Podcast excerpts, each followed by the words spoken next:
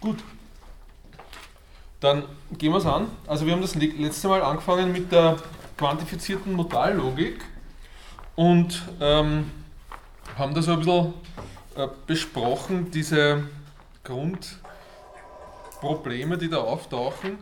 Haben zunächst einmal gesagt, es ist eigentlich schon so, dass man letztlich von dem Formalismus ausgeht, den wir kennen über Interpretation von ähm, Interpretation eines prädikatenlogischen Vokabulars, dass man aber sich überlegen muss, wie man mit diesem Formalismus am besten umgeht. Und wir haben dann gesagt, dass letztlich die Idee, einfach zu sagen, ich nehme es einfach eine Menge von prädikatenlogischen Strukturen und quantifiziere über diese Strukturen als mögliche Welten, insofern keine gute Idee ist, als man da immer das Problem hat einer gewissermaßen indifferenten Ontologie. Also das, diese brutale Methode, wie wir das genannt haben, hat den Nachteil, dass man äh, gewissermaßen für, jedes, für jede Struktur anschaulich ad hoc festlegt, was jetzt gerade der, die Domäne ist.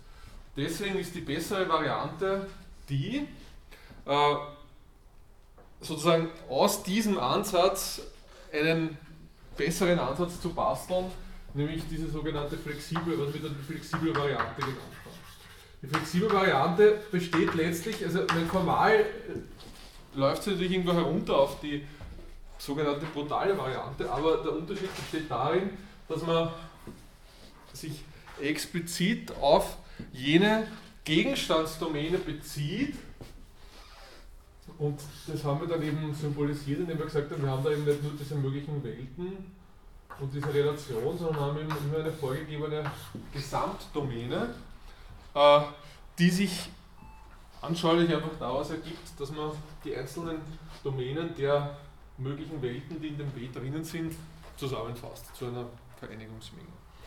Und also das heißt, von dem her ist der Unterschied zur brutalen Variante natürlich nur Schreibweise. Ich füge halt da dieses D dazu. Aber der Unterschied ist dann in der Art und Weise, wie man das interpretiert, schon eklatant. Nämlich deshalb, weil man dann, wenn man einen normalen Quantor für alle verwendet, nicht über die jeweilige Domäne der möglichen Welt quantifiziert, sondern immer über alles, was in diesem D drinnen ist. Ja? Das heißt, man quantifiziert nicht nur über die gerade in der möglichen Welt existierenden Gegenstände, sondern über alle Gegenstände. Und jetzt ist die Frage, wie verhält sich das Ganze jetzt dann zu dieser, was wir dann restriktive Variante genannt haben, wo wir dieses, ähm, wo wir sozusagen eine fix vorgegeben, also wo wir dieses D so äh, interpretieren würden, dass, dass für, jede, für jede mögliche Welt aus dem W immer jeweils das D die Domäne wäre.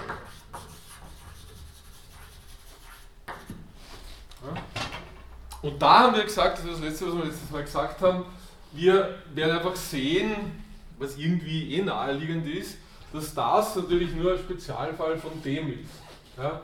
Und deswegen genügt es, wenn man sich auf diese flexible Variante stützt und dann zeigt, wie man sozusagen die restriktive Variante irgendwie als Spezialfall verstehen kann, beziehungsweise wie man aus der flexiblen diese restriktive Variante machen kann. Ähm, die Überlegung bei der ähm, Interpretation dieser ganzen Sache ist jetzt folgende. Also wenn wir jetzt von diesem Ansatz ausgehen, dieser flexiblen Variante, dann müssen wir natürlich für jede, also der Unterschied zur standardmäßigen Interpretation der Prädikatenlogik ist der, dass wir hier für jede mögliche Welt aus diesem W sagen müssen, oder bleiben wir lieber bei diesem A, wir haben ja mit diesem A gehabt, ähm, diese dieses A ist definiert als eine Struktur der Prädikatenlogik erster Stufe oder höherer Stufe, was auch immer, so wie wir sie kennen, mit der Besonderheit allerdings, dass die jeweilige Domäne dieser Struktur, also das, was wir als A von Delta oder A von 0 bezeichnet haben, eine Teilmenge von diesem T das ist die einzige äh, Besonderheit und der einzige Unterschied zur Prädikatenlogik erster Stufe, wie wir sie sonst kennen. Und was sich daraus natürlich ergibt, ist, wobei das eigentlich nichts Neues ist, dass wenn wir jetzt eine, eine Individuenkonstante haben und diese Individuenkonstante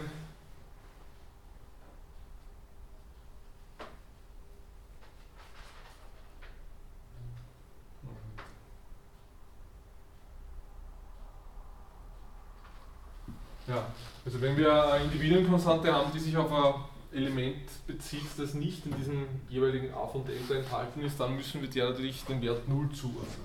Ja? Also das heißt, in, in dem Fall ähm, haben wir, es ist dann im Kontext dieser möglichen Welt mit einem nicht existierenden Gegenstand zu tun. Ähm, auch das kennen wir aber eigentlich schon von der Prädikatenlogik her. also von der, von der Typenlogik, von dieser intentionalen Typenlogik. Was in dem Zusammenhang jetzt wichtig ist, ist, dass eigentlich dieses ganze Reden über mögliche Gegenstände, existierende Gegenstände, nicht existierende Gegenstände, letztlich interessant wird und, und philosophisch relevant wird, eigentlich nur vor diesem Hintergrund. Ja? Weil wenn ich normalerweise von einem existierenden oder nicht existierenden Gegenstand spreche, dann ist es ja sozusagen in einem normalen prädikatenlogischen Umfeld eine relativ unschuldige Sache. Also ich kann jetzt sagen, gut, der Gegenstand existiert oder existiert nicht, aber ich komme eigentlich zu keinen wirklichen Problemen oder irgendwie philosophisch kniffligen Fragen äh, mit diesen Sachen, die wir da das letzte Mal uns überlegt haben, mit, mit diesem Beispiel da von jemand ist notwendigerweise vor 2014 geboren und so weiter. Ja. Wo wir gesehen haben, es gibt da eigentlich zwei Fälle, die wir unterscheiden müssen und wo wir uns immer überlegen müssen, wie, wie meinen wir das Ganze jetzt. Ähm, ja, sonst möchte ich jetzt über die sozusagen über die, die Metalogik dieser, dieser quantifizierten Modallogik nicht wirklich viel sagen.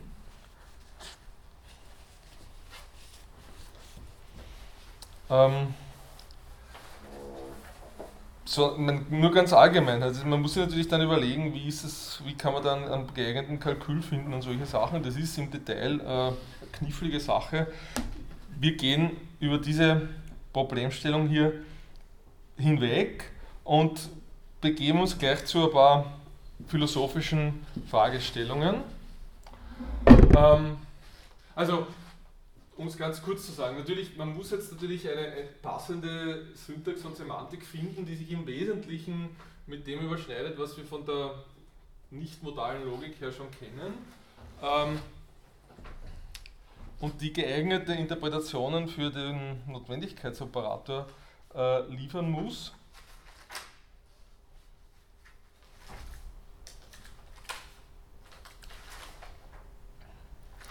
Aber wie gesagt, wir gehen da nicht im Detail drauf ein. Die zwei wichtigen Fragen, die wir jetzt diskutieren wollen im Rahmen dieser ähm, quantifizierten Modallogik, sind jetzt einmal die Unterscheidung zwischen Notwendigkeit de und Notwendigkeit de dicto.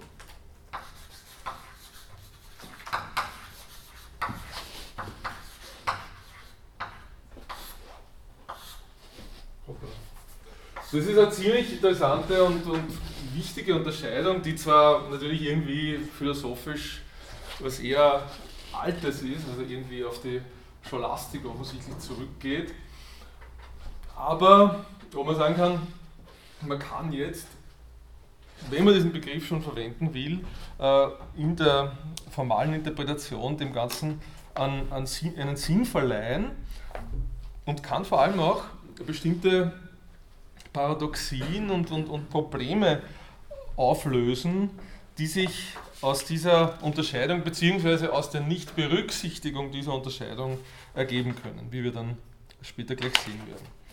Ähm, die Grundlage dieser ganzen Unterscheidung sind die sogenannten Barkan-Formeln. Also das ist jetzt schon nichts Mittelalterliches mehr, sondern bezieht sich auf zwei Formeln, die die Philosophin Ruth Burken Marcus oder Barkan Marcus entwickelt hat, die jetzt in unserer Schreibweise folgendermaßen ausschauen. Ah ja, Entschuldigung, ich muss jetzt doch eine Sache noch sagen.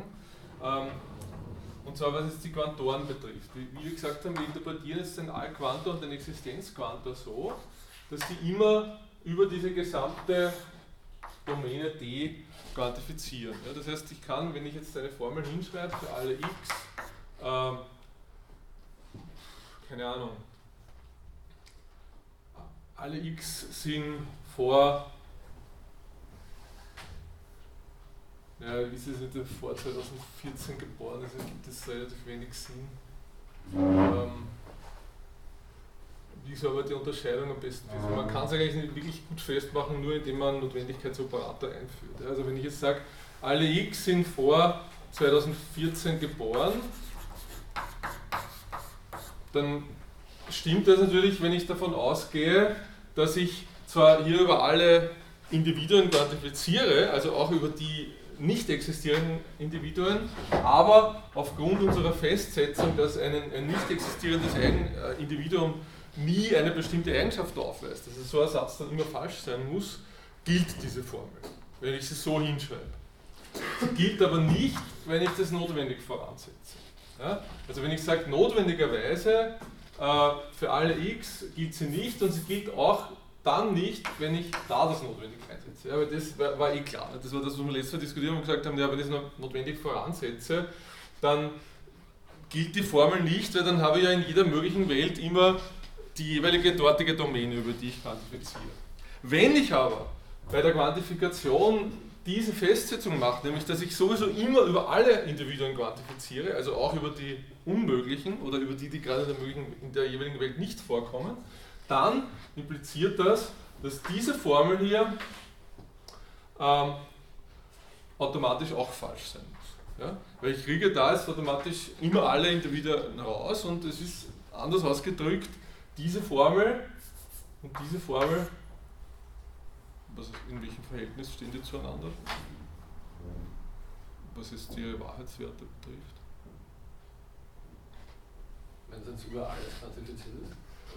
Genau, also wenn ich jetzt, wenn ich das habe für alle x vor 2014 und ich setze einmal da den Notwendigkeitsoperator her und einmal da, wahlweise, dann sind diese zwei Formeln hier identisch. Ja, die haben denselben Wahrheitswert und zwar deswegen, weil ich mit dem für alle x, so wie wir ihn jetzt hier interpretieren, in dieser flexiblen Variante, immer über alle Individuen quantifiziere. Ja? Und das ist natürlich ein ganz, ganz wesentlicher Punkt, der springende Punkt gewissermaßen, weil man das als eine Einschränkung identifizieren könnte und identifizieren muss in gewissem Sinn, ähm, die mir gewissermaßen diesen, diesen Quantifikationsbegriff trivialisiert. Ja? Weil ich kann jetzt eine gewisse Unterscheidung, eine subtile Unterscheidung, die ich vor dem Hintergrund unserer Interpretation, die wir sozusagen ohne jetzt irgendwelche formalen Festsetzungen noch gemacht zu haben, getroffen haben, nicht mehr machen. Nämlich zu sagen, wenn ich da den Operator hersetze, dann ist diese Formel falsch und wenn ich ihn da hersetze, ist, ist sie wahr. Ja? Warum kann ich sie nicht mehr machen, die Unterscheidung? Weil diese Unterscheidung machen zu können natürlich impliziert, dass ich mit dem Quantor eben nicht über alle Individuen quantifiziere, das war genau das, was wir vorige Woche besprochen haben, sondern eben immer nur über die Individuen, die in der jeweiligen Domäne vorkommen. Ja? Und was wir jetzt aber gesagt haben, und was ich Ihnen jetzt gerade fast unterschlagen hätte, ist, wir können jetzt trotzdem, wenn wir diese flexible Variante machen, wo wir diesen Fall haben, wo wir sozusagen mit dem Allquantor einfach immer über alles äh, quantifizieren, die andere Variante, wo wir mit dem A-Quantor nur über die jeweilige Domäne quantifizieren, gewissermaßen simulieren oder explizit definieren, wie man besser sagen sollte, im Rahmen dieser Geschichte. Und zwar einfach dadurch, dass wir ja hier sowas wie den Existenz, das Existenzprädikat haben. Ja? Das heißt, ich kann mit diesem Existenzprädikat, das wohl definiert ist natürlich in dem Zusammenhang, ähm, immer feststellen für ein bestimmtes Objekt, das ich mit dem Quantor erreiche, ob es in der jeweiligen Welt existiert oder nicht. Ja? Der Existenzquantor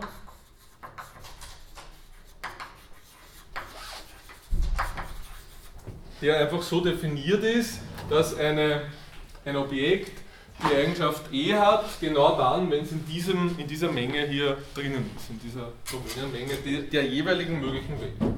Und damit ist natürlich klar, dass ich jetzt auf der Grundlage der Existenz dieses Existenzquantors sofort eine zweite Variante von Quantifikation definieren kann. Ich mache es für einen Allquantor, die gegenüber der ersten Variante, wo man sagen könnte, ich sage jetzt für alle Objekte, wurscht, ob sie existieren oder nicht existieren, gilt das und das. Diese zweite Variante definiere, wo ich sage, für alle existierenden Objekte gilt das und das. Ich glaube, der Fitting im Übrigen verwendet dieses Symbol auch. Wenn ich mich richtig erinnere, habe ich das total übernommen. Ich finde es aber sehr anschaulich und gut, weil es einfach zeigt, okay, ich habe jetzt da Quantifikation und hängt zu der Quantifikation den Existenzquantor hin. Und ich definiere das einfach explizit hier, indem ich sage, für alle existierenden x phi ist per Definition gleich der Formel, für alle x gilt, wenn das x existiert, dann phi. Ja? Diese Festsetzung kann ich hier automatisch treffen, sobald ich diesen Existenzquantor habe in meiner Logik. Und das gleiche kann natürlich auch für den, sobald ich, Entschuldigung, nicht Existenzquantor, so, ah, verzeihen Sie, das ist natürlich ein Blödsinn, das ist ein Existenzprädikat. Das, gut, dass ich das draufgekommen bin. Also, das ist natürlich genau was anderes wie dieses umgekehrte E, das ist das Existenzprädikat, das, wie ich eh gesagt habe, eben die Existenz oder Nicht-Existenz eines Objektes abfragt. Wenn ich das Ganze auf den Existenzquantor anwenden will, dann kriege ich das heraus, dass ich lese, es gibt ein existierendes x phi und definiere das ganz analog wie oben. Ich sage einfach, es gibt ein x, für das gilt e von x und da muss er dann immer statt dem Implikationssymbol ein und hinsetzen, das naheliegend Grund, man kann leicht überlegen und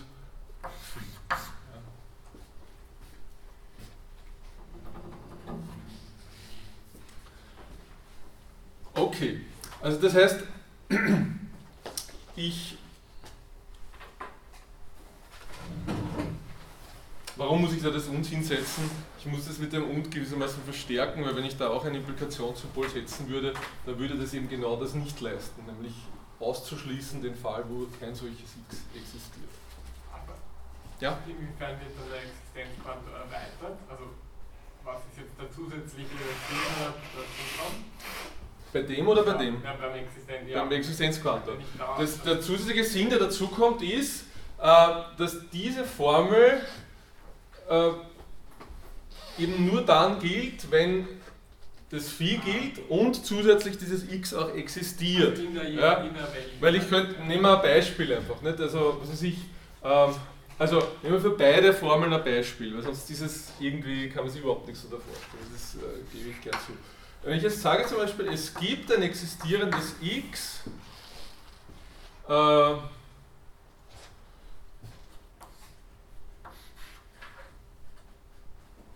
das die Eigenschaft hat, nicht zu existieren. Meine, das ist wieder, es ist anschaulich, aber trotzdem blöd natürlich das Beispiel. Dann ja, das ist ein Beispiel für eine Formel. Ja? Und diese Formel, die wäre natürlich immer falsch, logischerweise. Nicht? Weil ich ja hier genau das sicherstelle, dass das nicht gelten kann. Die Formel wäre immer falsch, äh, während aber die Formel, es gibt ein x, nicht, das nicht existiert, ähm, sozusagen eine völlig kontingente Formel wäre. Ja. Die könnte falsch oder wahr sein. Das hängt einfach davon ab, ob es in der jeweiligen Welt ein Objekt gibt, das da drinnen ist, aber nicht, das da drinnen ist, aber nicht in der, in der Domain. Ja. Also die Formel sagt irgendwie, das ist irgendwie eine komische Formel, mit der man eigentlich nicht viel anfangen kann. Man weiß, was sie aussagt schon, aber das ist sich seltsam. Während diese Formel da schlicht und einfach eine Kontradiktion ist in einem ziemlich klaren äh, Sinn. Ja. Und das Analoge wäre natürlich zu sagen, es gibt ein x. Naja, naja lassen wir es lieber. Ja, also das heißt, es gibt Beispiele, die, die das illustrieren. Ähm, entscheidend ist, das ist natürlich kein sehr gutes Beispiel, vielleicht ein anschauliches Beispiel, ähm, wenn ich diesen Existenzquantor verwende, denn es gibt ein existierendes x, dann kann ich einfach irgendwelche seltsamen paradoxen Konstruktionen in dieser Formel ausschließen. Ja? Ja? Meine, das ist vielleicht jetzt einfach eine blöde Frage oder Denkfehler, aber warum hat man das so ein Existenzprädikat eingeführt und nicht, was mit ähm, ein Kontingenzprädikat, das eben nicht anzeigt, weil es ist ja intuitiver zu sagen, also eine Formel bezieht sich auf die aktuelle Welt oder ja. eben die Existenz bezieht sich auf die aktuelle Welt und man kennzeichnet dann die Formel insofern, dass man sagt, äh, diese, diese Quantifizierung geht über alle möglichen Welten. Das wäre für mich intuitiver und dann eben Kontingenzprädikat, also das wäre jetzt so passender Name für mich. Nur damit ich verstehe, was Sie fragen. Wollen Sie fragen, warum lasst man das nicht, warum lasst man das nicht gleich weg und schränkt es gleich auf diesen Fall ein? Oder? Nein, ich wollte damit sagen, warum man, warum man kennzeichnen muss, dass es in der aktuellen Welt äh, oder warum man kennzeichnet, dass es in der aktuellen äh, Welt existiert und aber grundsätzlich davon ausgeht, dass, es, äh, dass man über alle möglichen Welten quantifiziert und ja. umgekehrt, dass man davon ausgeht, ähm, dass man über die äh, aktuelle Welt quantifiziert und kennzeichnet, sofern die Quantifizierung überall also, das könnten Sie natürlich machen. Das ist, aber das, das können Sie ja machen. Sie können sagen, mir gefällt das überhaupt nicht und ich möchte das anders definieren und dann machen Sie aber nichts anderes, als dass Sie Symbole ändern. Sie verwenden praktisch hier, äh, also Sie definieren gewissermaßen das als Allquantor und Existenzquantor und da schreiben sie dann dazu, das ist sozusagen ein Super-Allquantor und ein Super-Existenzquantor oder so. Wo sie dann zum Beispiel schreiben, was weiß ich, für alle und dann hängen sie oben halt noch irgendwas hin wie, was weiß ich, ein Notwendigkeitssymbol oder, oder irgendwas halt. Aber es gibt keinen Grund, warum man Nein, das nicht überhaupt nicht. Sie haben recht, natürlich. Ja. Es ist irgendwie, sozusagen in, in vielen Fällen oder in den meisten Fällen will man ja nicht den verwenden. Ja. Und das sind nur, nur diese Ausnahmefälle, wo man irgendwie was ganz Komisches machen will, wo man dann diesen Quantor verwenden würde. Ja? Warum ich jetzt und auch der Fitting und andere das so definieren, dass ich da das primitive Symbol verwende und da irgendwie dieses komplizierte, das hängt eigentlich nur damit zusammen, dass man zuerst das definiert und dann das. Ja? Also das ist wirklich rein Formalismus intern und hat überhaupt keinen Sinn. Ja? Aber Sie haben völlig recht, also es wäre irgendwie naheliegender zu sagen, das ist eigentlich der, den man, der diesen Namen verdienen würde und der andere wäre der, wo man dann irgendwas dazu hängen müsste. Ja, gehe ich völlig äh, mit Ihnen überein. Aber es ist halt, ich meine, sowas sind immer so, so technische Sachen. Also das ist äh, also wirklich nur aus dem Formalismus heraus motiviert. Okay, aber wichtig ist, die Unterscheidung gibt es und die Unterscheidung ist klar und sie ist extrem wichtig. Weil damit sehen wir jetzt natürlich, oh, Entschuldigung, was wir gesagt haben, wir wollen ja für das andere auch noch ein Beispiel bringen und zwar mit dem Unterschied, dass alle existierenden x und so, dann nehmen wir einfach das Beispiel, das wir vorher gehabt haben, nicht? wo wir sagen, für alle x, ähm, dieses vor 2014 geboren von x, und das andere für alle existierenden x vor 2014 geboren. Dann wäre es eben so, dass wenn ich da das Notwendigkeitssymbol reinsetze, nicht wenn ich es voranstelle, dann läuft es wieder auf das gleiche raus, das ist klar. Die, die, die, wenn ich es voranstelle, kriege ich natürlich immer alle x. Wenn ich es aber da reinsetze, das Notwendigkeitssymbol, dann habe ich eben genau den Unterschied, den wir das letzte Mal angesprochen haben und der natürlich mit dem Unterschied zwischen der flexiblen und der restriktiven Variante zusammenfällt, nämlich den, dass welche von diesen zwei Formeln jetzt wahr ist und welche falsch. Überlegen Sie es nochmal kurz. Also wenn ich über die existierenden x quantifiziere und dann sage notwendigerweise vor, und wenn ich über alle x quantifiziere und dann sage notwendigerweise vor, welche wäre wahr, welche falsch. Ja, die erste ist auf jeden Fall falsch. Ja. Genau, also die erste wäre dann falsch und bei der zweiten würde man sagen, die wäre eigentlich wahr, weil wenn ich von unserer möglichen Welt ausgehe, dann gibt es niemanden, der vor 2014 geboren ist. Ich pick aber nur die existierenden Gegenstände heraus. Dann kann ich in jede mögliche Welt reingehen und ich werde nie irgendwen finden, der trotzdem vor 2014 geboren ist. Ja? Und das ist eben genau die Unterscheidung, die wir das letzte Mal angesprochen haben. Und wir sehen einfach jetzt, wir können mit dem Formalismus beide Dinge ausdrücken. Ja. Ob jetzt der Formalismus gut gewählt ist oder nicht, also sozusagen von den Symbolen her ist eine andere Frage, aber er funktioniert. Und das zeigt uns einfach letztlich, wir brauchen nur eine solche Variante dieser quantifizierten Modallogik, äh, in der können wir alle Spielarten ausdrücken. Und ja, dann haben wir natürlich wieder die Frage, ist das S4, S5, S6 oder so? Das, das, S6 gibt es nicht, aber S3, S4, S5 oder was? Das, äh, die Frage bleibt erhalten, aber wir sehen, eigentlich ist der Formalismus der quantifizierten Modallogik insofern was relativ Einfaches, als ich hier zumindest gegeben gewisse, sagen wir mal, relativ einsichtige Konventionen mir diese Diskussion ganz unterschiedlicher Systeme ersparen kann.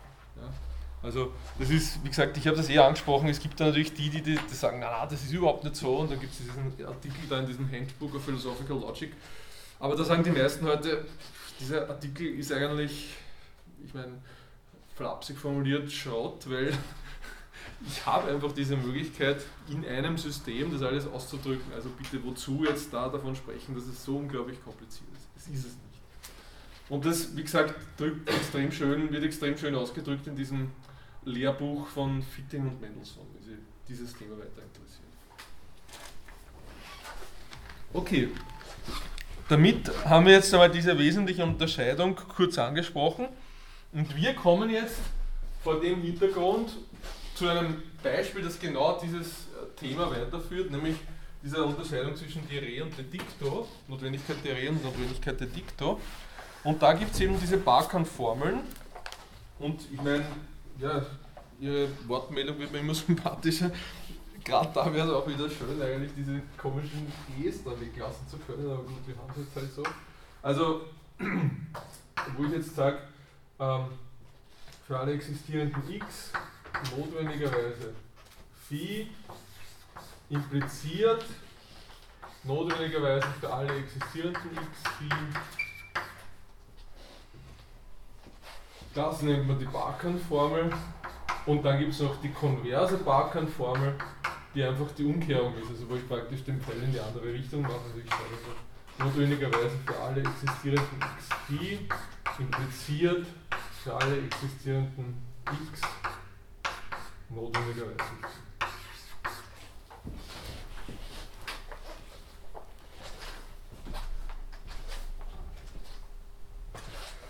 Und wenn wir uns jetzt überlegen,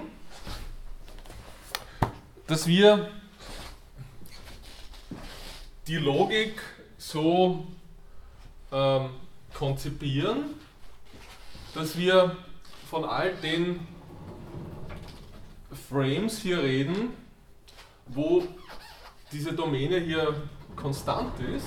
Also wenn wir sozusagen uns in der Möglichkeit, solche Domänen auszuwählen, äh, solche Frames auszuwählen, auf, die, auf den Spezialfall der, der restriktiven Variante konzentrieren, dann würde man sofort sehen, als Anwendung dieses Beispiels, das wir gerade diskutiert haben, dass diese zwei Formeln gelten müssten. Ja? Weil ich sehe wenn ich jetzt da zum Beispiel mir das anschaue, ich sage, für alle existierenden x gilt in jeder möglichen Welt phi. Wenn ich aber in jeder möglichen Welt immer dieselbe Domäne habe, dann muss es natürlich dasselbe bedeuten wie, dass in jeder möglichen Welt immer für alle existierenden x dieses Phi gilt. Ja? Und so aus dem einfachen Grund, weil ich das so eingeschränkt habe, dass ich mit dem Quantor äh, in jeder möglichen Welt immer zu denselben Objekten komme. Ich habe immer dieselben existierenden Gegenstände und daher gibt es keine Unterscheidung zwischen, keine nicht triviale Unterscheidung zwischen existierenden und nicht existierenden Gegenständen. Ja? Und das Umgekehrte gilt natürlich genauso. Das ist eh klar. Das, sie sind einfach äquivalent, diese beiden Formen. Und jetzt ist das einerseits natürlich so eine metaphysische Diskussion, wenn man sich fragt, soll diese Formel jetzt gelten oder nicht? Ähm, andererseits ist es schlicht und einfach ein Ausdruck dieser Unterscheidung zwischen der flexiblen und, und der restriktiven Variante. Nicht? Weil wenn ich nämlich diese Restriktion aufhebe, wenn ich sage, das kann so sein wie in dem allgemeinen Fall, nämlich dass dieses, diese Domäne von Welt zu Welt variiert, dann sieht man sofort natürlich das genau Umgekehrte. Ja? Ich sehe sofort, dass keine dieser beiden Formeln dann im Allgemeinen gelten kann. Und zwar dadurch, dass ich sofort irgendwelche Gegenbeispiele mir überlegen kann. Ja, ich kann mir zum Beispiel überlegen, wenn ich da jetzt quantifiziere, in einer bestimmten möglichen Welt über alle dort existierenden Gegenstände, ähm,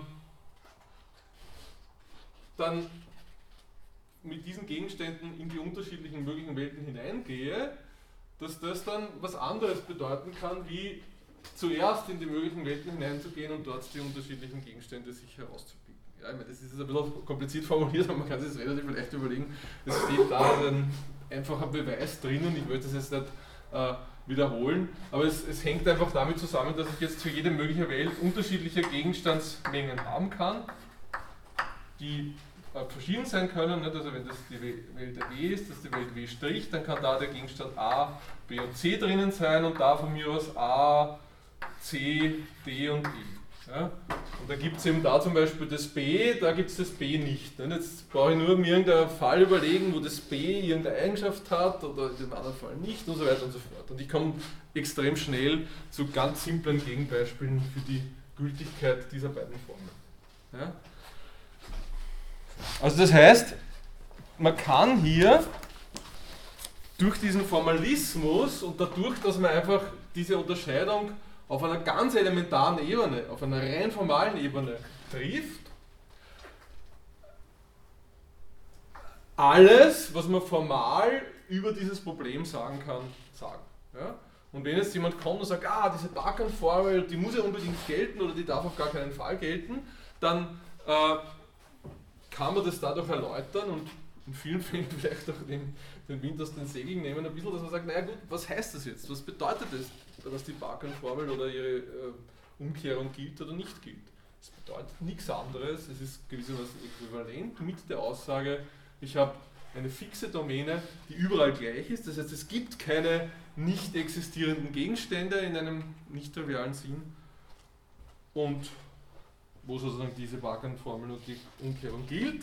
Und die andere Seite ist die, ich habe die Situation, wo in unterschiedlichen möglichen Welten unterschiedliche Dinge existieren können und dann gelten die im Allgemeinen natürlich nicht. Ne, das wären einfach zufällige Situationen, wo die gerade gelten würden, aber ich kann immer irgendein Gegenbeispiel finden. Ja? Ja, wir haben im Seminar über Modallogik diese Wagenformel aufgebaut und ich nehme mal an, dass wir dort diese dass das eher die brutale Variante war, die wir zugrunde gelegt haben, weil da war es so, dass die, zum Schluss kommen dass die Konvers-Bachan-Formel gilt und die andere nicht.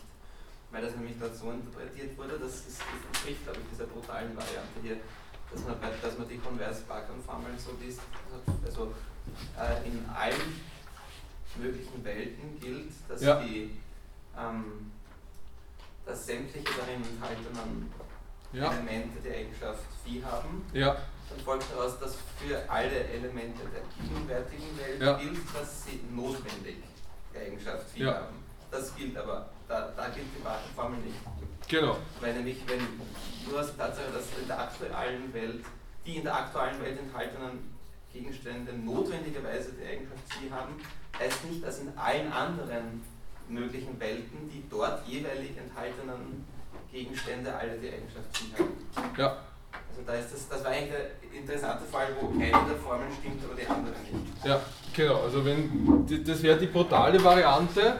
Oder wenn man uns überlegt, wie, wie würden wir in diesem Formalismus jetzt die, äh, diese Variante formalisieren. Man müsste einfach sozusagen den Fall haben.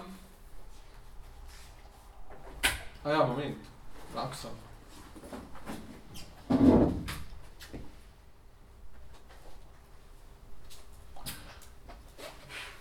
Also wenn ich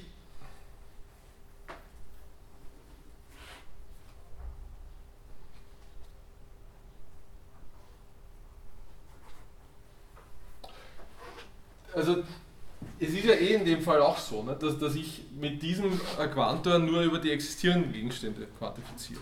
Ne? Also das heißt, diese, diese Sache, wo das es ist ja ein Unterschied, ob ich da diese, diesen Allquantor, den normalen hinschreibe, wo ich über alle Gegenstände quantifiziere oder, oder, oder, oder diesen hier. Ne? Und in dem Fall wäre es ja auch so, wie, wie Sie gesagt haben. Ich, ich nehme hier, ich gehe hier, ich sage, wenn notwendigerweise für alle existierenden x, für alle in der jeweiligen Welt existierenden Gegenstände dieses Phi gilt, dann impliziert das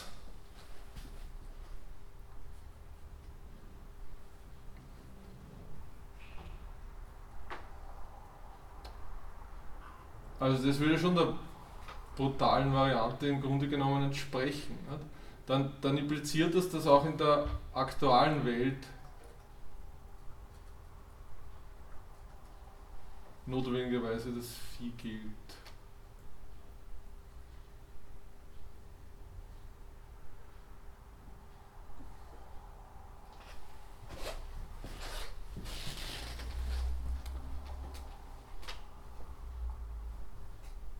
Aber warum? Moment einmal. Also,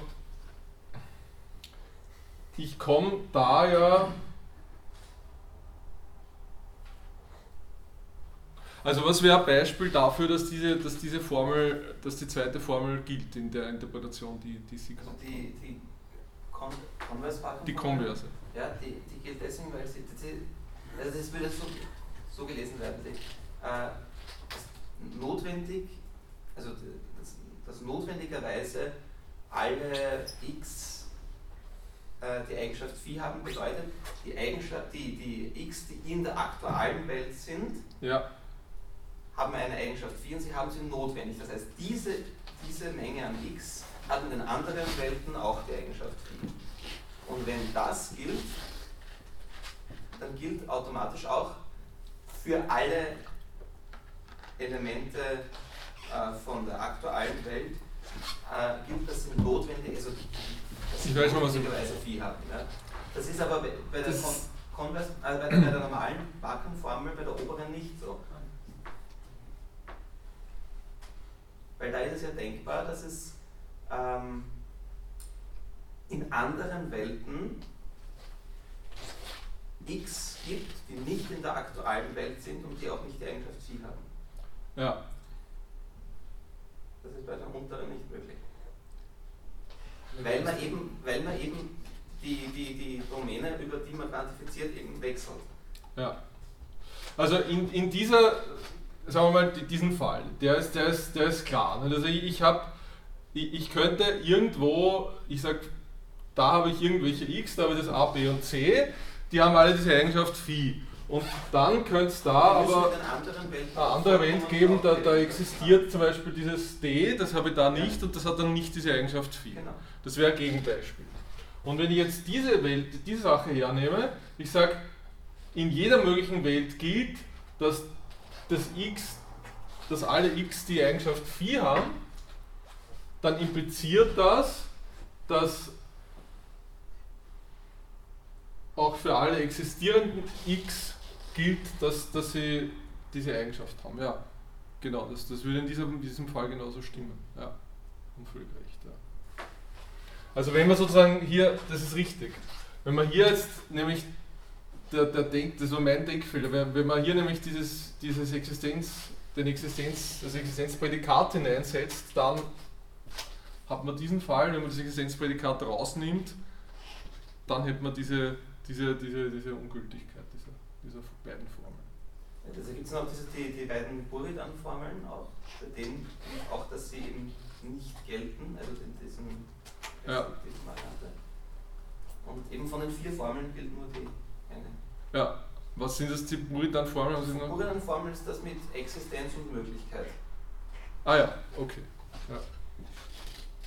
Statt äh, Allquanta und, und ja. Ähnlichkeit.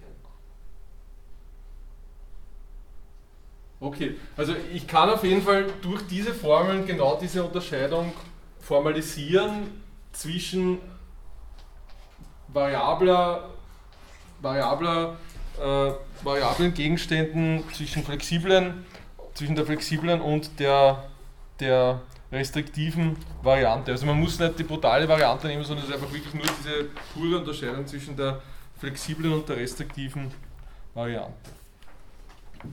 Jetzt ist die Frage, wo liegt jetzt genau die Anwendung diese, diese, dieses Problems oder dieses Formalismus? Das ist Wechsel.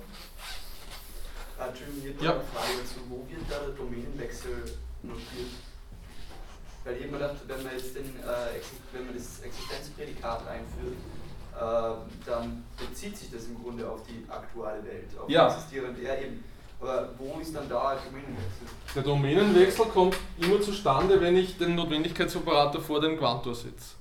Weil das bedeutet dann, ich gehe in alle möglichen Welten und in jeder möglichen Welt nehme ich dann die dort existierenden Gegenstände her, während bei dem anderen ich in der aktuellen Welt die möglichen Gegenstände herausnehme und von, mit denen dann in die jeweiligen Welten gehe. Also das eine würde bedeuten, bei dieser Formel quantifiziere ich hier jeweils über das A, B und das C und da über das A, B, A, C, D und E, was da drinnen ist.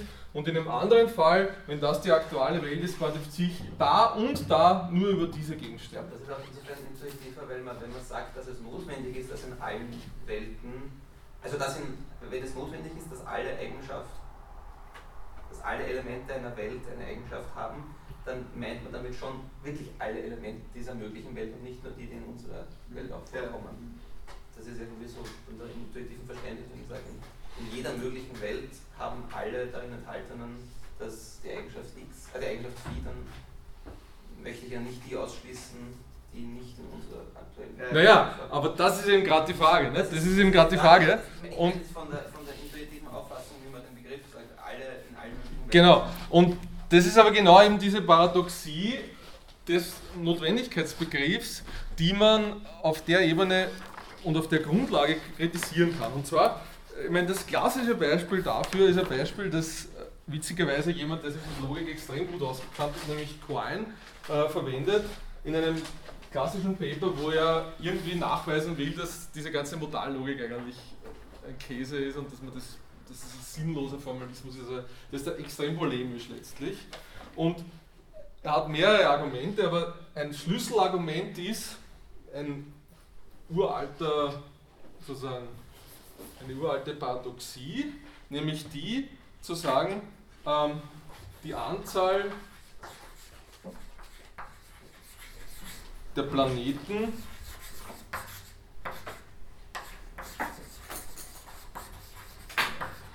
ist notwendigerweise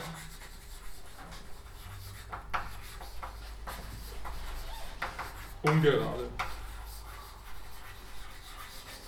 Ja? Und da ist irgendwie die Idee, dass ähm,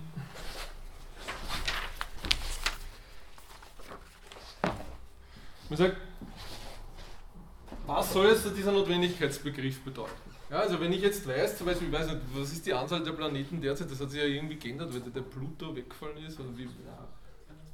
Na gut, dann das um da weggeben. Jetzt mal. Das sind es acht. Ja, das heißt, wir haben jetzt diese Aussage, die Anzahl der Planeten ist notwendigerweise gerade. Okay, dann sagt man, ich weiß jetzt, wir haben acht Planeten in unserer aktuellen Welt. Und dann ist der Einwand gegen diese, diesen Notwendigkeitsbegriff der, den man auf der Grundlage dieses Beispiels bringen kann, dass es sich hier um eine zweideutige Aussage handelt. Ja? Es ist eine Aussage, die ist entweder auf einer trivialen Ebene wahr, nämlich wenn man sagt, äh, okay, 8 ist eine gerade Zahl, 8 ist die Anzahl der Planeten, also ist die Anzahl der Planeten notwendigerweise gerade, weil eben 8 eine gerade Zahl ist. In einem anderen Sinn ist die Aussage aber falsch, nämlich wenn man sagt, äh, vor ein paar Jahren war die Anzahl der Planeten noch 7. Ja? Also das heißt, wenn ich jetzt sage, die Anzahl der Planeten ist notwendigerweise gerade und ich schaue mir die unterschiedlichen möglichen Welten an und die unterschiedlichen Anzahlen von Planeten, die es in den möglichen Welten gibt, was dann jeweils von irgendwelchen Definitionsfragen oder sowas abhängt, dann ist die Aussage zwangsläufig falsch. Weil ich weiß, es gibt eine Situation, da gibt es sieben Planeten und eine andere Situation, da gibt es acht Planeten. Ja? Und der Quallen sagte dann, naja, und vor dem Hintergrund bitte vergesst den ganzen Notwendigkeitsbegriff, weil der Begriff bringt nichts. Ja? Und da kann man natürlich dem Ganzen extrem leicht den Wind aus den Segeln nehmen, indem man sagt, na gut, aber bitte, das stimmt ja alles und ist alles wunderbar, aber ich kann hier einfach in unserer Sprache da in einer sinnvollen Weise äh, diese Unterscheidung vornehmen und einfach zeigen, dass beides beide Interpretationsvarianten Ausdrücke sind, die ich formalisieren kann in einer völlig nachvollziehbaren Art und Weise und die dann eben äh, brauchbare Ergebnisse liefern. Äh, ich schreibe das jetzt wieder mit dieser Lambda-Notation auf, also wenn man sagt, G steht dafür, dass die Anzahl der Planeten gerade ist, dann wäre die eine Variante die, dass ich sage, ich habe diesen notwendigerweise gerade Anzahl Begriff da drinnen und übergebe dem die Anzahl der Planeten in der aktuellen Welt. Mit diesem, also ich sage, das, das jetzt sozusagen die in der aktuellen Welt definierte Anzahl der Planeten. Und für die soll gelten, notwendigerweise ist diese Anzahl gerade. Dann stimmt diese Aussage, und zwar deswegen, weil wir wissen, in unserer aktuellen Welt ist gerade Kraft dieser Konvention der Festsetzung in der Physik diese Anzahl gerade. Zusätzlich noch davon ausgehen, dass in jeder möglichen Welt 8 eine gerade Zahl ist. Daher ist die Aussage richtig. Während die andere Aussage, wo ich den Notwendigkeitsoperator einfach davor rutschen lasse, also die Aussage, wo ich sage, äh, gerade von x für die jeweilige Anzahl der Planeten natürlich falsch ist. Ja? Weil sobald ich jetzt in diese Situation gehe, die man vor ein paar Jahren noch gehabt hat, wo man gesagt hat, wir haben äh, neun Planeten, wäre diese Aussage schon falsch. Ja? Und das ist im Prinzip, äh, sagen wir mal, ein relativ simples Beispiel, aber ein Beispiel, das einfach illustriert, wie man vor dem Hintergrund dieser Unterscheidung und vor dem Hintergrund des Wissens, dass äh, man die Möglichkeit hat, diese modal logische Situation im Fall von Quantifikation in der einen oder anderen Richtung zu interpretieren, eigentlich dieser ganzen, dieser ganzen Paradoxie schlicht den Wind aus den Segeln nehmen kann und sagen kann, naja gut, was will man jetzt sagen und, und was soll das wahr sein, was soll das falsch sein. Und ich meine, ja, die Frage ist, Sie haben es ja schon angesprochen, was ist jetzt sozusagen die plausiblere Interpretation? Ja? Ich meine, ich würde sagen, in gewissem Sinn stimmt es natürlich, dass man sagt, eigentlich will man immer das. Das war, glaube ich, das, was, was, was einer von Ihnen gerade vorher gesagt hat. In gewissem Sinn äh, will man eigentlich immer das. Man will immer in jede mögliche Welt reingehen, dann schauen, was sind da für Gegenstände drinnen und dann sagt man das und das. Also wenn ich sage, notwendigerweise gilt das und das, meint man eigentlich immer das. Andererseits aber, ich meine, es gibt eben auch Fälle, wo man das andere meint, nicht? weil genau in dem Fall äh, ist es ziemlich offensichtlich, dass jemand, ich weiß nicht, ob die Aussage jemand jeweils getroffen hat, also beim Hegel gibt es das Beispiel, aber da, da geht es wieder um was anderes, glaube ich. Aber wenn jemand, der nicht Hegel ist, sozusagen diese Aussage formuliert, dann kann er eigentlich nur das meinen, weil sonst ist ja völlig klar, dass es falsch ist. Ne? Ich meine, Hegel ist es deswegen wieder was anderes, weil da gibt es diese Anekdote, wo ich ehrlich gesagt noch nicht rausfinden konnte, ob die wirklich stimmt, aber es gibt zumindest die Anekdote, wo eben auch so ein Fall war, Anfang des 19. Jahrhunderts, wo man da irgendwie die Anzahl der Planeten revidiert hat. Also das war sozusagen vorher waren es sieben und dann waren es acht oder irgendwie so. Nicht? Und der Hegel hat aber angeblich in seiner Dissertation bewiesen, dass die Anzahl der Planeten notwendigerweise sieben ist und dann hat man damit konfrontiert, dass es in Wirklichkeit acht sind. Und da hat der Hegel angeblich darauf gesagt, hat, naja, wenn die Tatsachen das sagen, dann ist es umso schlimmer für die Tatsachen. Also das, das aber wie gesagt, ich habe auch schon wieder gehört, dass es möglicherweise nur ein böses Gerücht ist und nicht stimmt, aber es ist zumindest, wenn, dann ist es gut erfunden. Ähm, also das heißt, in dem Fall hätte Hegel ganz offensichtlich das so gemeint, aber jemand, der nicht Hegel ist und der nicht irgendwie an irgendeine hohe Art von Notwendigkeit glaubt, würde es dann wahrscheinlich eher so meinen, wenn er sowas sagt.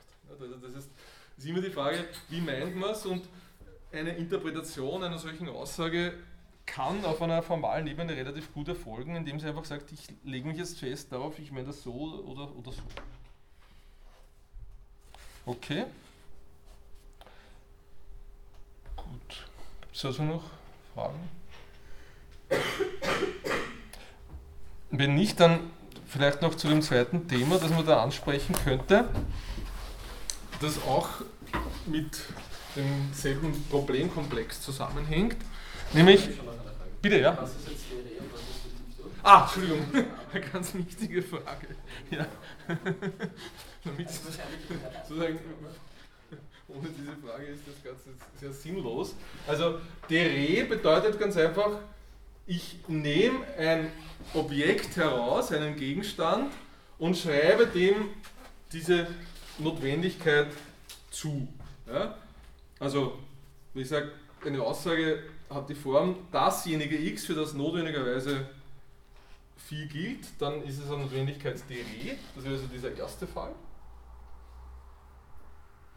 Und in dem zweiten Fall wäre es eine Notwendigkeit de dicto, weil diese Aussage die Form hat, es gilt notwendigerweise das Phi ähm, für Objekte, die sich erst im Rahmen dieser Notwendigkeitsaussage ähm, ergeben.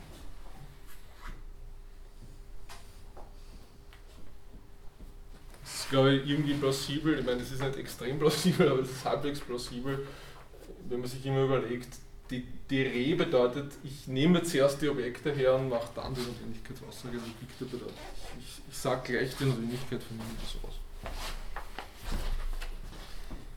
Okay, also soweit zu dieser mittelalterlichen Problematik.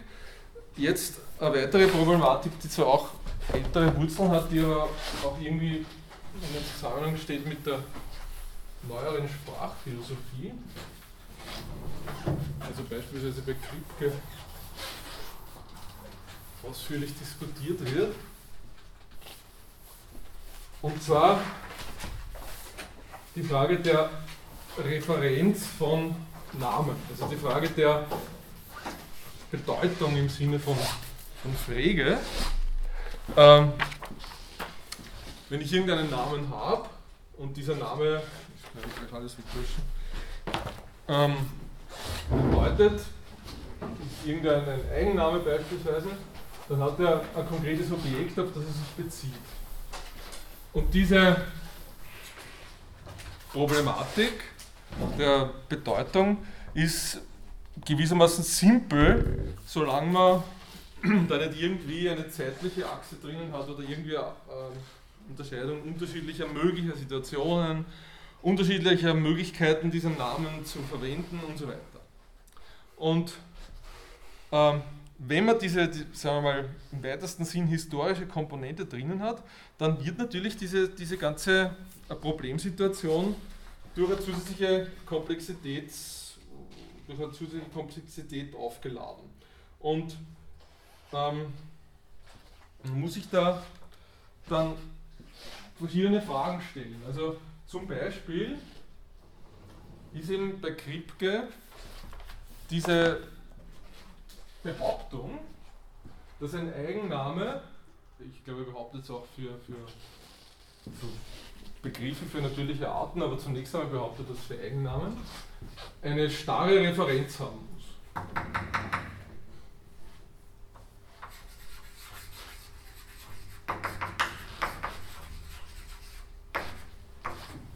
Also das heißt, der Grip gesagt, wenn ich jetzt den Eigennamen Julius Caesar habe, dann muss dieser Name, und zwar als Name, zwangsläufig, weil sonst würde er aufhören, irgendwie ein Name zu sein, äh, in allen möglichen Welten sich auf dasselbe Objekt beziehen, nämlich auf diesen Typen, der da als Julius Caesar irgendwo geboren worden ist. Und die Frage ist jetzt, wie kann man mit diesem Problem in der, sozusagen in, in der, in der Modallogik umgehen?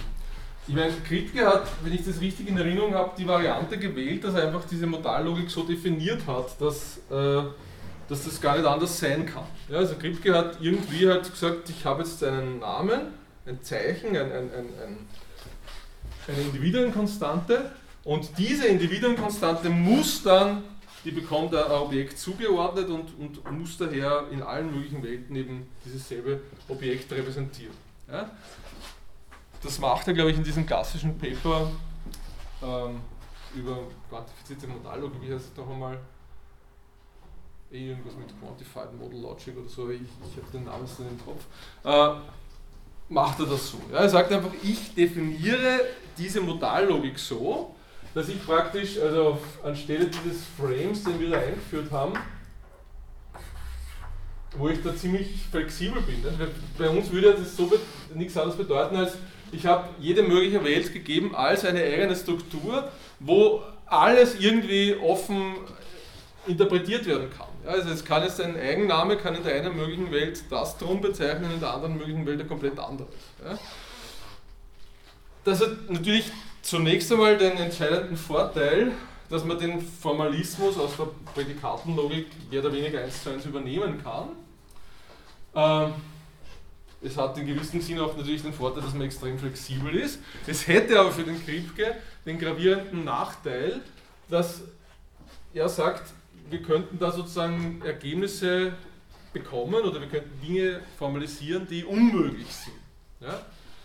Und es ist daher die Frage, wie könnte man jetzt sozusagen diesen Formalismus so einschränken, dass man tatsächlich letztlich ähm, den Kripkeschen Fall von starrer Referenz herausbekommen würde. Und ja, ich meine, das ist natürlich im Grunde relativ simpel. Ich müsste einfach sagen, ich, ich definiere mal diesen Begriff der Starrheit, also irgendein Name, n ist starr bedeutet letztlich nichts anderes wie, es gibt ein Objekt x, für das gilt, dass das x gleich ist der Referenz dieses Namens.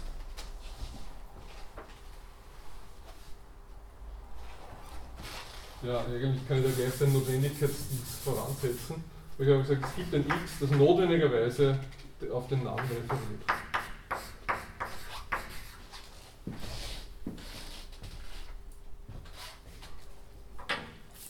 Und damit hätte ich jetzt sozusagen diese Eigenschaft ausgedrückt und ich könnte diesen, also diesen Formalismus, wenn ich will, halt einschränken auf die Strukturen, wo ich diese Situation habe. Ich meine, die Frage ist natürlich, ähm, ob das wirklich so ist. Also, Kripke behauptet das in, in gewissem Sinn und, und, und die Frage ist, äh, wie ist es wirklich mit Namen? Also äh, ist es sozusagen sinnvoll, diese Einschränkung zu machen und zu sagen, wenn wir von Namen überhaupt reden, dann müssen die in allen möglichen Welten dasselbe Ding bezeichnen oder ist es das nicht? Ja? Das Problem ist natürlich, dass wenn man das festsetzt, wenn man sagt, ich restringiere das alles auf diesen Fall, dann wird das Ganze natürlich ziemlich stark trivialisiert, nicht? weil dadurch würde zum Beispiel diese ganze, dieser ganze Begriff der Referenz, den wir eingeführt haben im Rahmen dieser intentionalen Logik, nicht mehr wahnsinnig spannend sein, weil das ja dann bedeuten würde, dass es sowieso immer auf dasselbe referieren muss. Ja? Also das heißt, ich könnte von vornherein sagen, ich lasse diesen Begriff weg und, und ich, habe eh sowieso immer ein Objekt, worauf sich das bezieht. Also das heißt, äh, die Frage ist, ist dieser komplexe Formalismus, den wir eingeführt haben, überhaupt äh, erforderlich? Braucht man, braucht man diese Geschichte überhaupt? Gibt es irgendeinen Fall in der, in der Sprache oder irgendein philosophisches Beispiel, wo man den komplexen Formalismus braucht? Oder ist es eher so wie der Kripke, man sagt, ich kann den Formalismus extrem einschränken, kann sagen, Gegenstände bezeichnen immer dieselben Objekte und äh, damit komme ich auch durch. Was würden Sie meinen?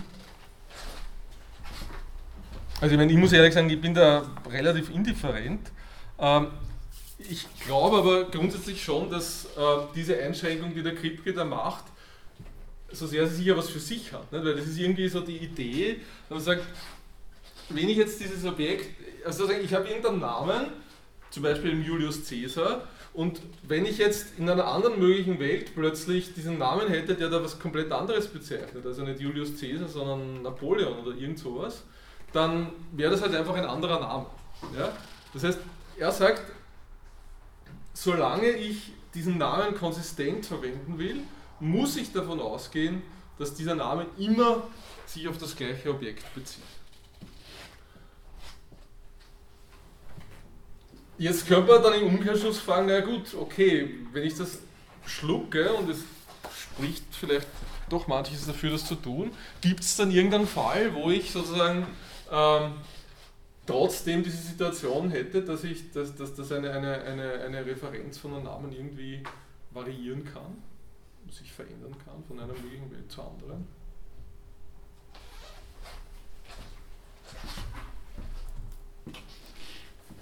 Also ich meine, die Antwort ist, würde ich sagen, auf jeden Fall ja. Weil sozusagen der Kripke äh, hat ein ganz konkretes Beispiel, nämlich das Beispiel von Eigennamen, von denen er hier redet.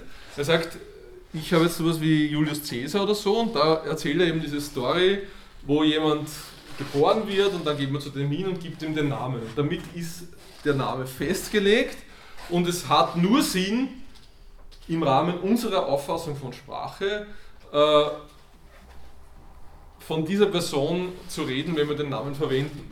Wenn wir eine andere Person mit demselben Namen belegen, dann ist es halt wirklich ein anderer Name. Das heißt, es ist zwar dasselbe Symbol, aber es ist ein anderer Name. Das macht Sinn. Aber es gibt eben, und das ist der Punkt, warum von einer ganz trivialen Ebene äh, sozusagen das Axiom ist, dass man nicht verallgemeinern kann über die Eigennamen und vielleicht bestimmte Arten von natürlichen Arten hinaus. Es gibt eben so etwas, was wie indexikalische Begriffe.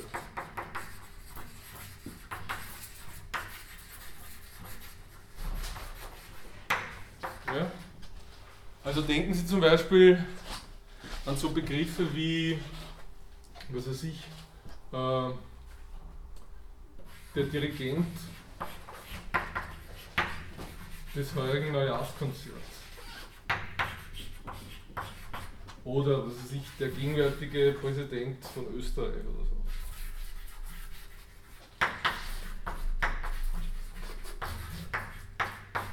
Oder denken Sie an so Begriffe wie ich, hier.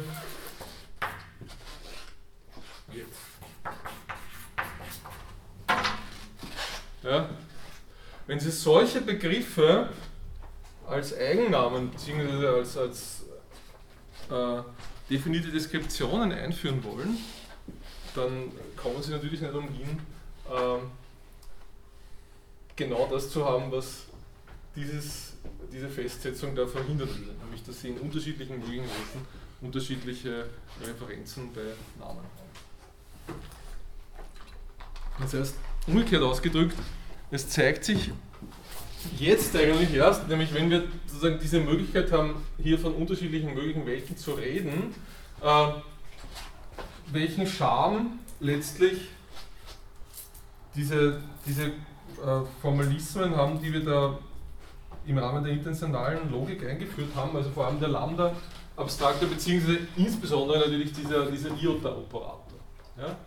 Weil ich kann mit diesem Iota-Operator, den ich als Eigennamen auffassen kann, eben verschiedene solche Beispiele herausnehmen. Ich kann sagen, dasjenige X, das die Eigenschaft hat, was weiß ich, Dirigent des Neujahrskonzertes zu sein oder der Präsident von Österreich zu sein oder eben ich zu sein und so weiter. Weil das natürlich dann ich ist wesentlich komplexer, weil man dann natürlich irgendwie das Subjekt in diese Logik einbeziehen muss. Also das wäre sozusagen ein, ein Sonderfall, wo man sich überlegen muss, wie man mit dem am besten umgeht.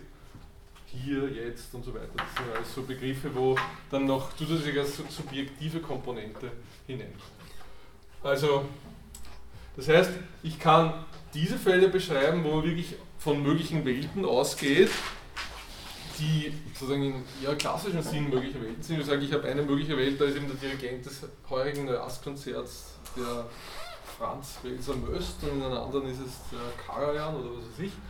Und Präsident und so weiter und so fort. Und dann habe ich aber diese Interpretationen, die dann sozusagen noch äh, irgendwie raffinierter werden und wo auch wieder diese quantifizierte Modallogik interessant wird, wo man sagt, für mich bedeutet in dem Zusammenhang eigentlich der Begriff mögliche Welt was signifikant anderes wie das, woran man sozusagen im ersten Augenblick denkt, wenn man diesen Begriff verwendet. In dem Fall, wo man von solchen Sachen wie, solche Sachen wie ich, hier, jetzt und so Sachen äh, formalisieren möchte, äh, geht es eigentlich eher darum, dass man den möglichen Weltenbegriff wirklich auf ganz enge Kontexte einschränkt. Ja? Also dass man gewisse äh, Redeweisen in einer bestimmten Situation, ähm, gewisse Attitüden formalisiert. Und das wäre also auch so ist ein klassisches Beispiel wo gerade dieser, dieser Formalismus der, der quantifizierten Modallogik eben Sinn macht und, und, und diese Idee irgendwie durch Prädikate einen Kontext zu bestimmen.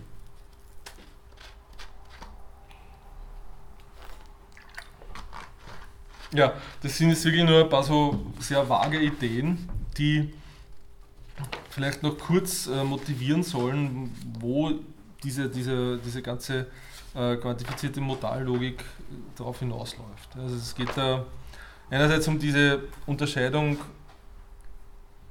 die Rede dicto, diese, diese Frage, wie quantifiziert man über mögliche Welten, haben die eine fixe Domäne oder variable Domäne. Und andererseits geht es um die Fragen der Referenz von Namen. Also haben Namen eine, eine fixe Referenz, kann die Referenz eines Namens muss die Referenz eines Namens in jeder möglichen Welt dasselbe sein oder ist das Gegenteil der Fall und kann ich so, so sozusagen ähm, flexible Referenzen haben. Und das sind jetzt zwei äh, klassische und, und, standardmäßige Varianten, wie man vor dem Hintergrund dieses Formalismus der ähm, Redeweisen bestimmen kann. Okay. Ich weiß nicht, gibt es dazu jetzt noch irgendwelche Fragen zu diesem Gesamtkomplex der quantifizierten Modallogik? Wir haben das natürlich jetzt sehr kurz durchgemacht nur.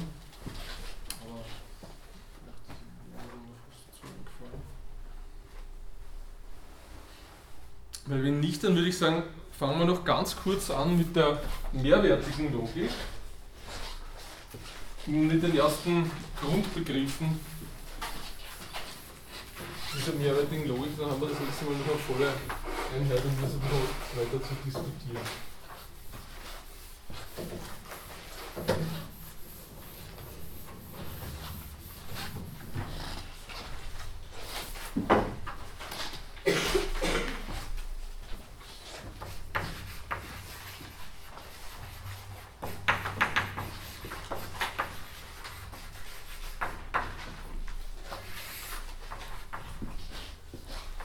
Also,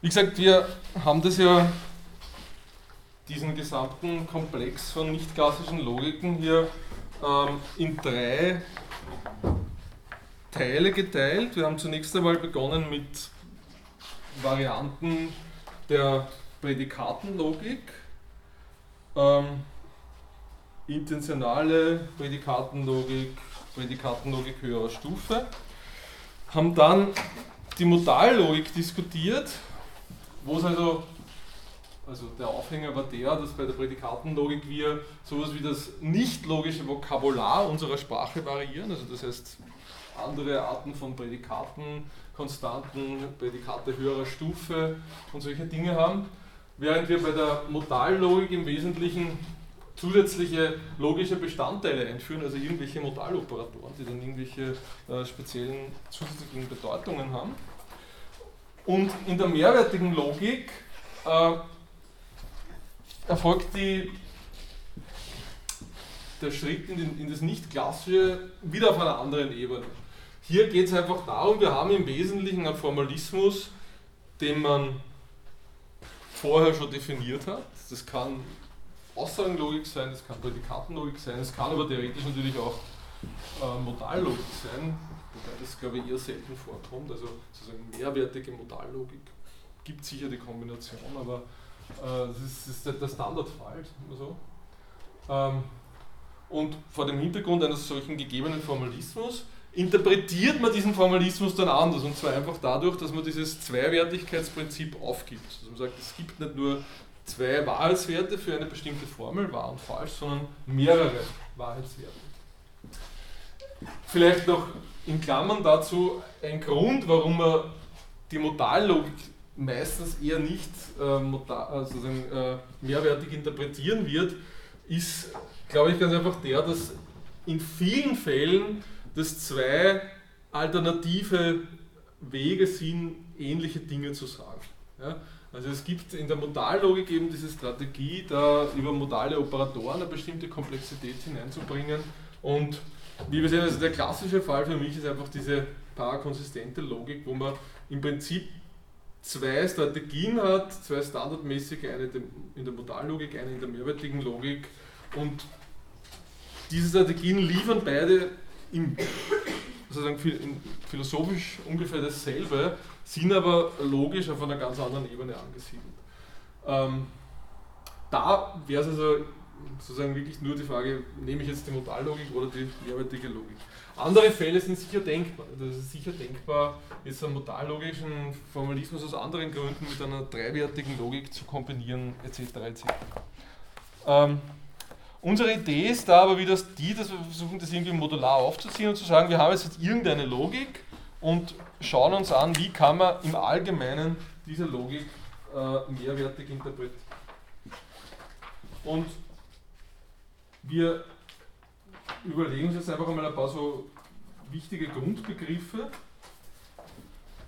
und nächstes Mal werden wir dann diese Grundbegriffe fertig diskutieren und uns noch ein paar Systeme der, der mehrwertigen Logik anschauen und, und, und schauen, wie kann man da so standardmäßige Unterscheidungen treffen. Äh, also die erste Unterscheidung, die man da natürlich machen muss, beziehungsweise die erste Festsetzung, ist die, man muss sich überlegen, welche Wahrheitswerte möchte man haben ähm, Im Wesentlichen gibt es natürlich zwei Standardfälle. Der eine Standardfall ist der, dass diese Wahrheitswertmenge eine endliche Menge ist. Also ich habe zwei Wahrheitswerte, drei Wahrheitswerte, vier, fünf oder sechs. Und der andere Fall ist der, dass die unendlich ist. Im Fall der ähnlichen Wahrheitswertmenge macht man das meistens oder sehr oft so, dass man das anhand von Zahlen interpretiert. Also ich sage jetzt zum Beispiel 0 und 1 wäre die klassische Wahrheitswertmenge 0, 1,5, 1 wäre eine dreiwertige Interpretation, 0, ein Drittel, zwei Drittel, 1 vierwertig und so weiter. Oder man kann natürlich alternativ dazu das irgendwie mit äh, Buchstaben bezeichnen. Das, das ist sozusagen, ähm, es kommt ganz darauf an, was man, was man ausdrücken will. In so eher formalistischen Diskussionen sagt man meistens, man macht das nur mit diesen Zahlen.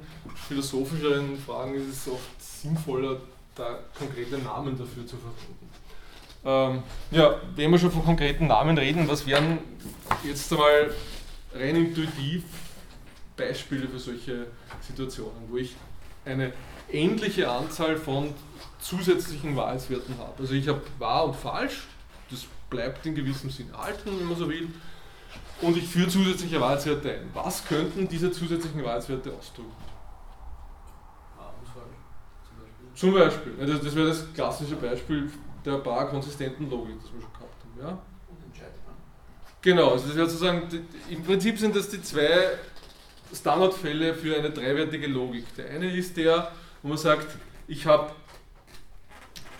den dritten Wahrheitswert, der für wahr und falsch steht, oder man nennt es auch einen Truth Value glatt.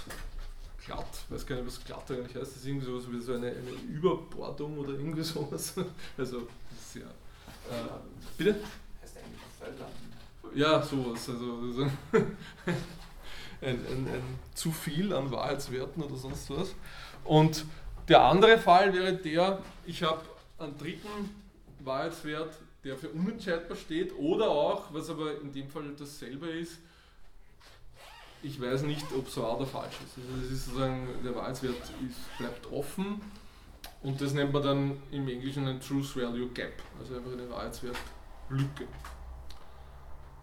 Also das wären sozusagen die Standardinterpretationen, wenn man so von einer ganz einfachen mehrwertigen Logik reden möchte. Die dann allerdings auch irgendwie, wie wir sehen werden, natürlich in einem Gegensatz zueinander stehen. Also das heißt, ich, wenn ich jetzt das interpretiere in dem Sinn von, einer, von einem Truth Value glatt, dann muss die Logik zwangsläufig irgendwie anders ausschauen wie im Fall von einem Truth Value Gap. Das liefert mir natürlich auch dann eine Möglichkeit, sozusagen durch bloßes Addieren dieser zwei Ansätze eine vierwertige Logik zu kriegen. Das ist auch eigentlich so ein Standardfall, wo man sagt, man hat beides. Also ich habe jetzt einen Wahrheitswert, der macht das und den anderen, der macht das. Bleibt man auf derselben Ebene.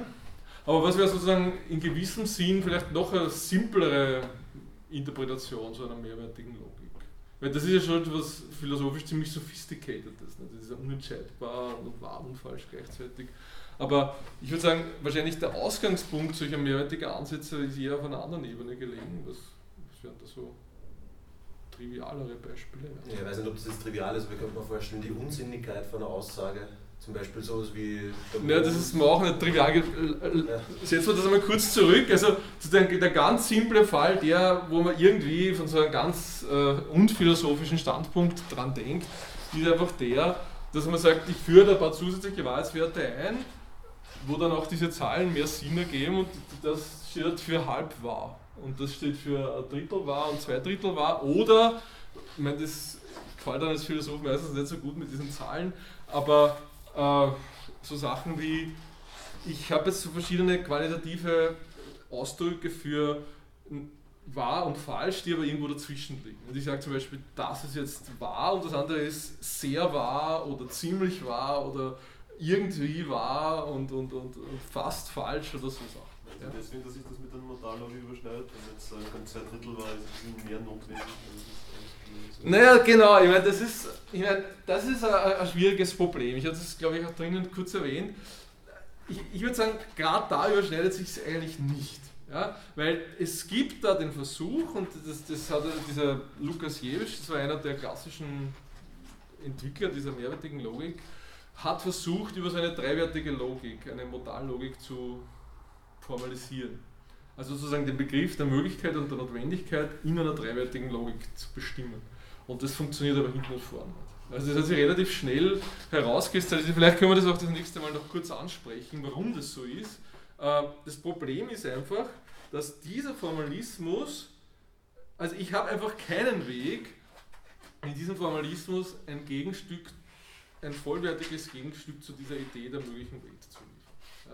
Ich habe mit den Wahrheitswerten, ich, ich, ich muss mich immer auf einen Wahrheitswert festsetzen und äh, es funktioniert einfach nicht, das so reichhaltig zu interpretieren, dass ich ein befriedigendes Gegenstück zu, dem, zu dieser Sache der möglichen Welten kriege. Ja? Also das wäre vielleicht eigentlich ein Punkt, wo man eher sagen würde, naja, da driften die Sachen schon auseinander und da kann man jetzt weniger sagen, dass das eine irgendwie mit dem anderen so, so austauschbar ist. Ja, also wie gesagt, der, der, der simpleste Fall wäre einfach der, würde ich sagen. Also sagt, ich, ich führe einfach zusätzliche Wahrheitswerte ein, die, die irgendwie so Abstufungen von Wahrheit repräsentieren. Ja? Und das ist natürlich philosophisch relativ unschuldig, weil für uns, ich meine, von einem rigiden philosophischen Standpunkt können wir sagen, na, so what, ich meine, mir ist es wurscht, weil wahr und falsch, die Unterscheidung interessiert mich. Wenn mir da jetzt jemand noch zusätzliche Sachen einführt, okay, soll das machen, aber das ist vielleicht linguistisch interessant, philosophisch interessiert mich einfach nur diese Unterscheidung zwischen wahr und falsch und nicht die Abstufung dazwischen. Ja, aber äh, wie gesagt, ich, das ist die Frage, ne, ob das jetzt wirklich so trivial ist oder nicht. Aber es war sicher eine der ersten Motivationen, so eine, so eine mehrwertige Logik einzuführen und einfach zu sagen, ich, ich möchte ein differenzierteres Bild dieser Unterscheidung zwischen wahr und falsch bringen. Nebenbei bemerkt, ähm, wenn man diese Idee sozusagen diese differenzierten Bilder zwischen wahr und falsch weiterdenkt, dann kommt man natürlich fast zwangsläufig zu dem Fall, der da für uns auch der zweite wichtige Fall sein wird, nämlich der, dass man unendlich viele Wahrheitswerte hat. Und wir werden dann nur einen Fall diskutieren, nämlich den, wo diese Wahrheitswertmenge einfach das probabilistische Intervall ist, also alle reellen Zahlen zwischen 0 und 1. Und da hätten wir gewissermaßen dann die Verallgemeinerung dieses Ansatzes, nicht? wo man sagt, ich fasse den Wahrheitsbegriff jetzt so auf, und das ist natürlich dann philosophisch auf jeden Fall schon wieder interessant, weil es eben so radikal ist, dass ich sage, es gibt eigentlich sozusagen nicht nur nicht, nur nicht diese Dichotomie, ganz wahr und ganz falsch, sondern es gibt insbesondere alle möglichen, alle mathematisch möglichen Abstufungen dazwischen. Ja? Also man bricht das Ganze letztlich herunter auf diesen probabilistischen Begriff verschiedene Abstufungen zwischen 0 und 1. Ja? Ist da 0 und 1 dabei? Ja, ja, sicher, sicher. Also da ist 0 und 1 dabei. 0 wird natürlich in gewissem Sinn vielleicht immer noch für ganz falsch und 1 für ganz wahr stehen, aber so einfach ist es nicht, das werden wir dann noch diskutieren. Also da muss man noch einiges dazu sagen. Das ist nur der Ausgangspunkt dieses, dieses Formalismus. Nur ganz, ganz kurz, man es aufschreiben, ohne dass 0 und 1 dabei ist? Na, das wäre, na gut, das ist eine mathematische Konvention. Wenn man die Klammer so macht, dann ist das 0 und 1 draußen. Das ist ein offenes und abgeschlossenes Intervall. Aber das wäre natürlich nicht das, was man normalerweise da verwendet. Also die Konvention ist so, dass man bei, der, bei dieser Logik unendlicher Wahrheitswerte, Fuzzy Logic nennt man das meistens eben, sagt, das sind genau meine Wahrheitswerte und dann noch was dazu sagt und erklärt, wie man genau mit diesen Werten umgeht. Ja, dazu werden wir aber noch kommen. So, was war jetzt noch Ihr Beispiel noch einmal? Naja, zum Beispiel, ich meine, man, man könnte zum Beispiel ähm, falsch auch so definieren, dass ähm, eine Aussage nur dann falsch ist, wenn sie irgendwie wahr sein könnte. Und insofern wäre zum Beispiel eine Aussage, die ein Kategorienfehler ist, mhm. mir fällt jetzt gerade kein Beispiel ein, mit so einer Definition nicht falsch, sondern hat einen dritten Wahrheitswert und zwar unsinnig. Mhm. Aber ich habe mir jetzt noch nicht überlegt, ob das Sinn macht, weil man ich muss halt überlegen, wie man damit Notwendigkeit und so umgeht. Unsinnig, das wird dann eher, glaube ich, in diese Richtung gehen, was der Kollege vorher schon gesagt hat. Ne? Dass er sagt, die hat einfach keinen Wahrheitswert. Ne? Dass die, ja, ja, ja, ja. Oder eben nicht, nicht, ähm, nicht Aussagesätze, ne? also sprachlich jetzt. Wenn ja auch sowas, die keine Aussagewert haben, oder Gebete oder Danke sagen, ne? das hat ja auch keine Wahrheitswert. Ja. Das wäre natürlich auch eine Frage, ob man das auch mehrwertig interpretieren kann. Ne? Das, das wäre sicher eine Strategie. Es gibt auch da logische Ansätze dazu. Das ist die Frage, ob das jetzt wirklich dann so eine partielle Logik wäre, ist eine interessante Frage. Das müsste man sich überlegen. Weil grundsätzlich ist es schon so, also überall, wo ich sage, diese Aussage hat jetzt einfach keinen Wahrheitswert, aus welchem Grund auch immer, wäre das immer ein Sonderfall dieser, dieses Beispiels. Also dieses, wie Sie gesagt haben, unentscheidbar oder eben ohne Wahrheitswert. Ich meine, also ich, extrem oft verwendet man das auch in so einem epistemischen Kontext. Und man sagt, das ist jetzt nicht unentscheidbar in diesem mathematischen Sinn, wo ein Satz absolut unentscheidbar ist, sondern ab irgendeiner Aussage, die hat eben jetzt in unserem momentanen Kontext keinen Wahrheitswert. Das ist, glaube ich, auch so ein klassisch aristotelisches Beispiel. Also man sagt, ich habe jetzt die Aussage, was ich in, im Jahr 2758 am 13. Dezember um 18.21 Uhr und 25,63 Sekunden fällt von diesem Baum da ein, ein Blatt herunter oder so. Ich meine, das ist eine Aussage, die hat in gewisser Sinne Wahrheitswert, weil wenn man wartet, bis es dann der Fall ist, dann kann man das feststellen. Aber dieser Aussage jetzt in unserem, in unserer möglichen Welt einen Wahrheitswert zuzuschreiben, ergibt keinen Sinn in einer bestimmten Interpretation. Und der Aristoteles hat sich das eben so vorgestellt, dass wir haben da so Aussagen, die, über die wissen wir schon den Wahrheitswert und dann gibt es so einen großen, breiten Kegel von Aussagen, der immer größer wird, wo wir den Wahrheitswert noch nicht wissen. Und die, die, die werden dann irgendwann immer mehr abgedeckt und, und werden sozusagen äh, werden die Wahrheitswerte dann entsprechend bestimmt. Das, das ist sozusagen eine Variante auf jeden Fall dieser dreiwertigen Logik, wo man vorsieht, einfach, ich habe jetzt da manche Aussagen, die haben schon ihren Wahrheitswert und andere kriegen ihn nicht. Ja? Das ist also zusätzliche Spielart, die man vielleicht auch, wenn das nächste Mal Zeit ist, noch kurz diskutieren kann. Ich sehe, wir sind schon wieder am Ende der Zeit. Vielleicht, ähm, ja, dass wir das, diese Wahrheitswertfrage noch kurz abschließen. Es sind sicher andere Varianten auch noch denkbar für so verschiedene äh, Interpretationen solcher ähnlicher Wahrheitswertmengen, aber die zwei genannten Varianten sind, sind sicher so, so Standardfälle oder eigentlich drei genannten Varianten, nämlich diese Abstufungsvariante und diese Sache parakonsistente Logik und das andere nennt man dann allgemein diese partielle Logik. Ähm, ja, ich weiß nicht, dazu noch irgendwelche Anmerkungen. Wenn nicht, dann würde ich sagen, lassen wir das im Raum stehen und schauen wir, wir haben dann nur eine Einheit Zeit, aber es geht sich trotzdem aus, dass wir dann noch die wichtigsten Grundbegriffe dann das nächste Mal diskutieren können.